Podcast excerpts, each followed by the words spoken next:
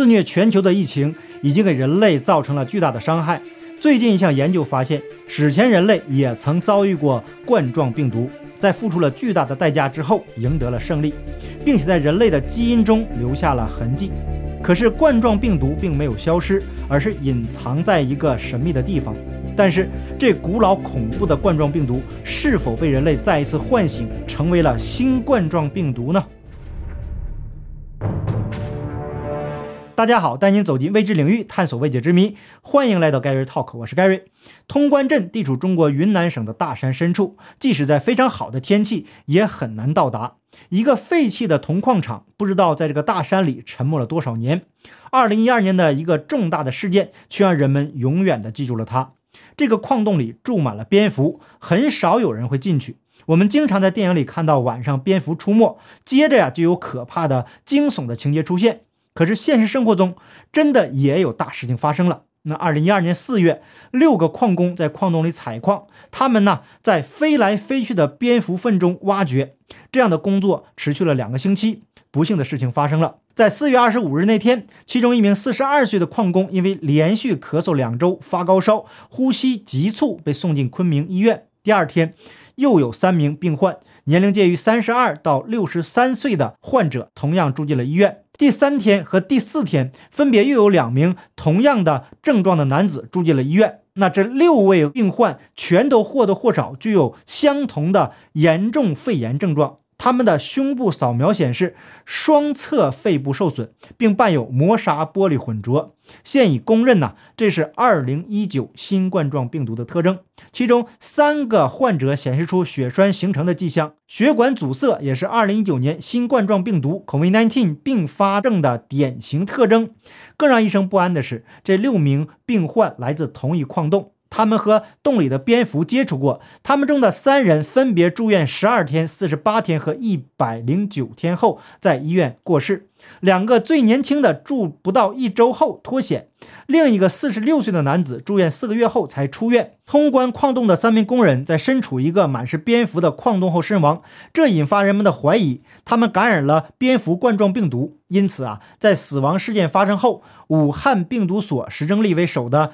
科学家团队开始认真地对通关矿洞的蝙蝠进行取样。不出所料，他们在接下来的五年里多次走访，并检测出二百九十三种冠状病毒。但除了一篇简短的论文外，关于他们在这些考察中收集到的病毒信息发表非常少。之后，石正丽在《自然》杂志上公布了冠状病毒 RATG 十三，并且说这个病毒与目前全世界正在爆发的新冠状病毒全基因组同源性为百分之九十六点二。那中新网在二零二零年九月二十一日的报道中，在病毒所数据库里有一条被命名为 TG 十三的序列，是石正丽团队二零一三年在云南蝙蝠洞里发现的。如果那六名矿工感染了冠状病毒，为什么没有形成群聚感染呢？那到二零二零年，将近十年的时间跨度，武汉实验室对冠状病毒到底做了什么样的研究呢？我们先来开一下脑洞，会不会有这样一种可能：云南蝙蝠洞中存在着史前病毒，原本呢处于休眠状态。二零一二年，被武汉病毒研究所石正丽等人发现，他们提取了数种冠状病毒样本，并且带回到一千六百公里外的武汉实验室中进行详细的研究。是不是他们激活了这可怕而古老的病毒呢？我们先来看一份最近发表的科学研究。二零二一年六月二十四日，《当代生物学》期刊发表了一份研究报告，说东亚地区居民的 DNA 里面保存了大约在两万五千年前因感染冠状病毒后留下的痕迹。澳洲广播公司 ABC 报道说，这份研究分析了世界各地二十六个地区居民的 DNA，发现了东亚地区居民两万多年前抗击冠状病毒所留下来的证据。这些区域包括中国、日本和越南。说明这几个地方的居民呢，在大约两万年前遭遇过一场可怕的冠状病毒大瘟疫，最后这场瘟疫在他们体内 DNA 中留下了印记。在显微镜下，冠状病毒外层有很多冠状的突出物，因此而得名。这两年肆虐全球的 COVID-19 就是其中的一种。研究认为，冠状病毒需要依赖人体基因的微观机制来复制和感染人体，所以通过研究人体 DNA 中的某些基因与冠状病毒的互动情况，就可以发现人体感染冠状病毒后所留下的印记。研究团队在五个不同区域的人体 DNA 中发现了四十二种基因，分别位于中国、日本和越南。这些基因都有着足够数量的变形版本，显示它们是与一场瘟疫斗争后演化的结果。具体的说，这些基因可能为了更好地对付病毒，使自己的机制出现一些变化，而让病毒难以利用它来进行复制。根据研究，具有这些变形版本基因的人口在瘟疫中更容易存活下来。这些人再把他们的基因传给下一代，从而把这种印记一代代地保存下来。这份研究的作者之一，澳大利亚阿德莱德大学的生物信息学专家苏伊米告诉 ABC 新闻说。几代之后，抗病毒基因的变形版本出现的频率就会增加，便在后代人口的基因里面留下明显的印记。但是，这种基因内的印记至少要五百到一千年后才变得很明显，并且在同一区域内传播。为了了解这些抗病毒基因是在什么时间出现的，研究人员检查了这四十二种基因内随机变形版本的情况。理论上说，这些特征形成的时间越长，随机变形版本的数量就越多。研究人员发现，这四十二种基因有着同样数量的变形版本，这说明它们大致是在同一个时间点开始出现的。也就是说，这些不同区域的人是在史前同一个时间点感染冠状病毒的。那这份研究推测出，此基因大约是在距今两万到两万五千年前开始出现抗冠状病毒特征的。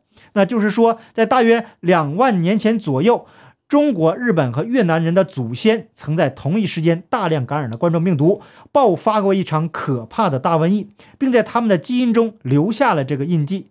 要是按照这种说法，那造成目前这场全球大瘟疫的冠状病毒，至少在两万年前的史前时期就已经存在了，并且同时感染了中国人、日本人和越南人的祖先。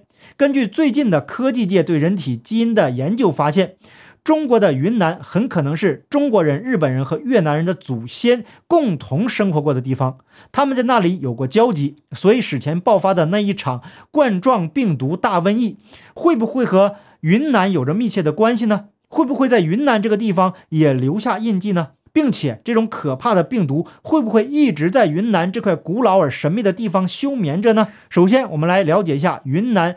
日本、越南这三个地方的人类祖先是否可能在远古某一个时期曾经生活在一起？现在很多人认为，泰国人和越南人的祖先主要来自于中国的云南，是经过云南南下发展出来的。这种说法呀比较普遍。那日本人呢？距离云南可谓是远隔千山万水，云南怎么会跟日本扯上关系呢？这就不得不提到几个古老的民族。云南的彝族是云贵高原。彝州最古老的民族，这个古老的彝族每年都要过火把节，而日本也有火把节。这个节日在日本叫做盂兰盆节，并且它的时间与云南火把节的时间是同一天。另外，云南哈尼族与日本大和民族的信仰极为相似。日本最权威的天照大神和哈尼族的阿毗梅烟神都是女性，并且同为太阳神。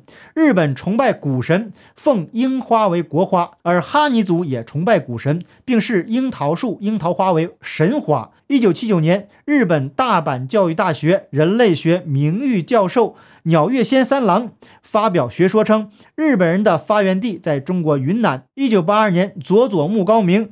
杜部忠士等一批日本学者相继奔赴云南，他们踏入了滇南的西双版纳密林中，进行了艰苦的实地考察。一九八四年二月二十三日，致力于社会人类文化研究的鸟月仙教授又宣布，对中国云南南下地带，也就是越南北部等地区的少数民族进行了实地考察，发现那里婴儿的臀部都有胎斑，婴儿的臀、腰、背、肩部有青色的斑块，而日本人恰好也有。这一人种特征，这种皮肤上的黑色素细胞会随着年龄的增长而逐渐消失。鸟越仙教授就这一发现强调，日本人的胎斑特征的渊源就是云南，这是一个旁证，证实云南是日本人的发源地。除此之外，在鸟越仙教授的学说发表后，又有日本的语言学者们研究发现，最古老的日语。土的口音，竟然和云南纳西族的语音有很多相似之处。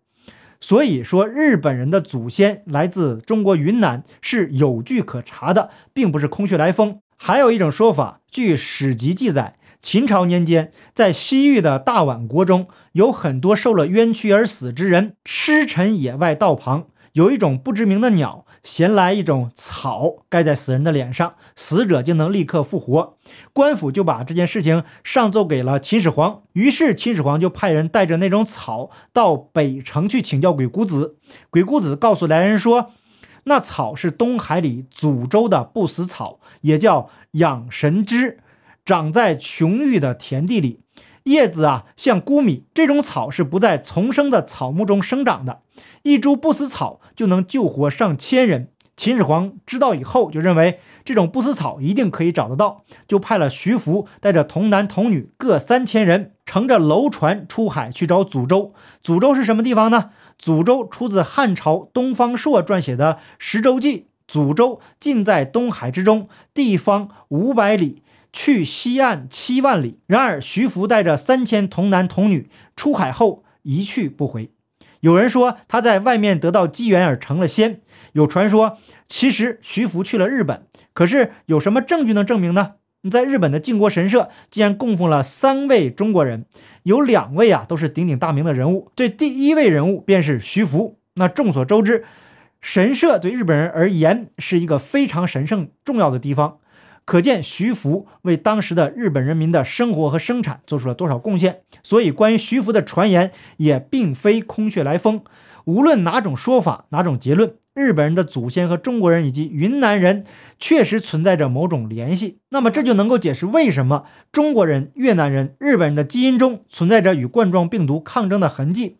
COVID-19 造成了全球两亿多人感染，四百多万人死亡，经济损失啊更是无可估量。如何能度过这次劫难？人类的祖先很可能已经给了我们答案，只是人类的狂妄自大，将远古恐怖的冠状病毒唤醒，造成了前所未有的灾难。二零零三年出现的 SARS，几个月后突然瞬间就消失了，那为什么呢？